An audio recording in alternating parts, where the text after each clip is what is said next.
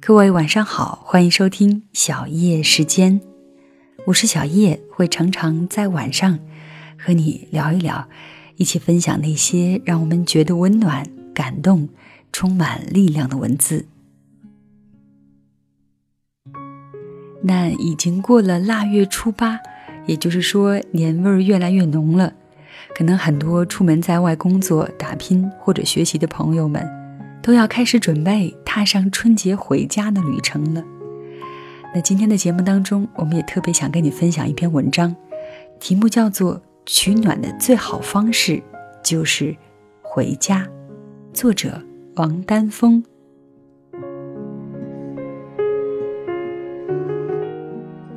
别一个人硬撑着在城里待不下去，就回家吧。五六年前，我刚进城工作的时候，母亲跟我通话时说的这句话，我一直都记在心里。那年冬天特别冷，我租住在胡同深处一个七平方米不到、没有暖气的平房里。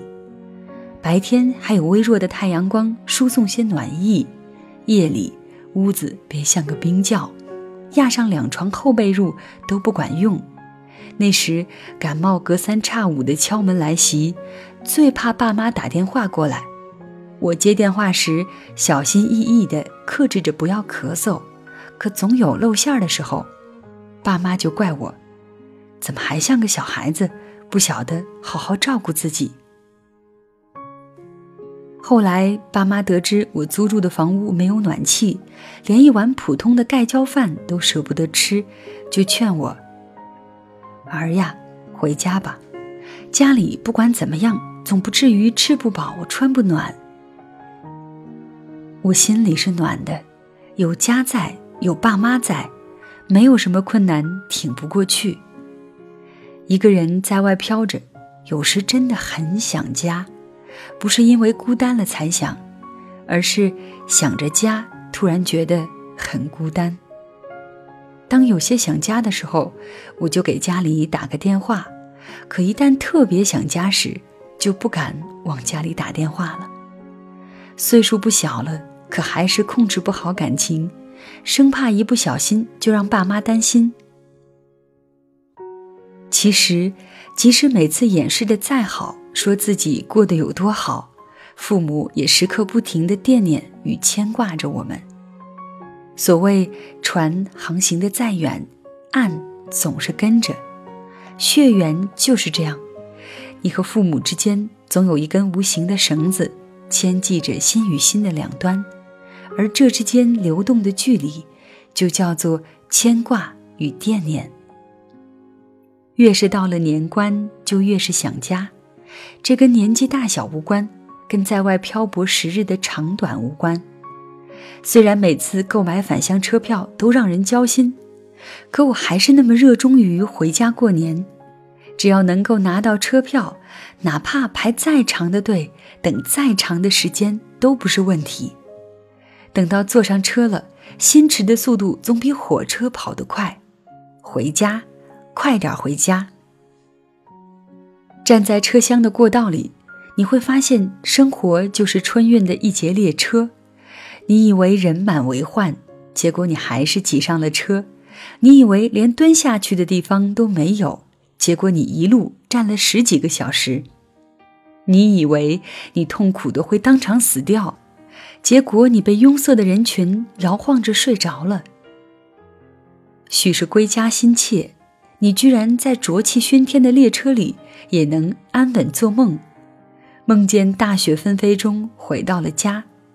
到站时醒来，你发现自己靠在陌生人的背上，那人后背一片乳湿，泪水竟然仍是热的。每年回家过年，父亲都会接站，火车站距离我家所在的小镇要一个小时车程，火车每次都是凌晨两点半到达，父亲要在冰冷的候车室里等我大半个晚上。一下火车，残破的站台寒气逼人，让人直打冷战。父亲递给我一件军用大衣，接过我手中的行李，然后让我跟上。寡言少语的父亲，一年中最鲜亮的时刻，想必就是他见到儿子出现时，眼神里装了太多的内容，值得我用一生去回味。这么多年来，我和父亲从未怎么沟通，但心意却又像彼此都懂。年复一年，为归巢而筑的春节，已然成为对家乡的一种追寻。像是一份定期存款，安然不动的等待你去领取。积蓄已久的回家的渴望，像年关时的烟花一样，被春节这根特殊的引线点燃。春节是炙热的，春节，我们回家取暖。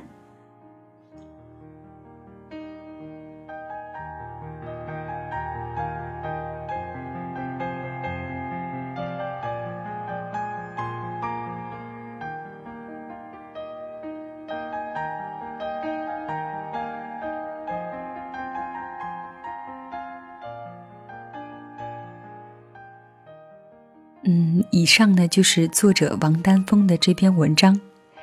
那春节呢已经很近了，不知道你有没有准备好回家的车票？回家在春节这样特殊的节日里，显得尤为迫切。不知道现在正在听到节目的你，是不是已经踏上了回家的旅程，或者可能因为种种原因回不了家？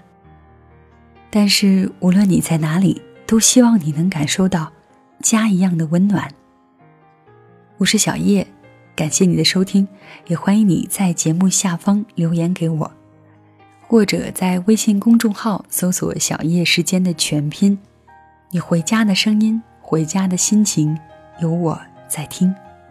谢谢你的收听，那今天的节目就是这样，小叶在这里跟你说晚安。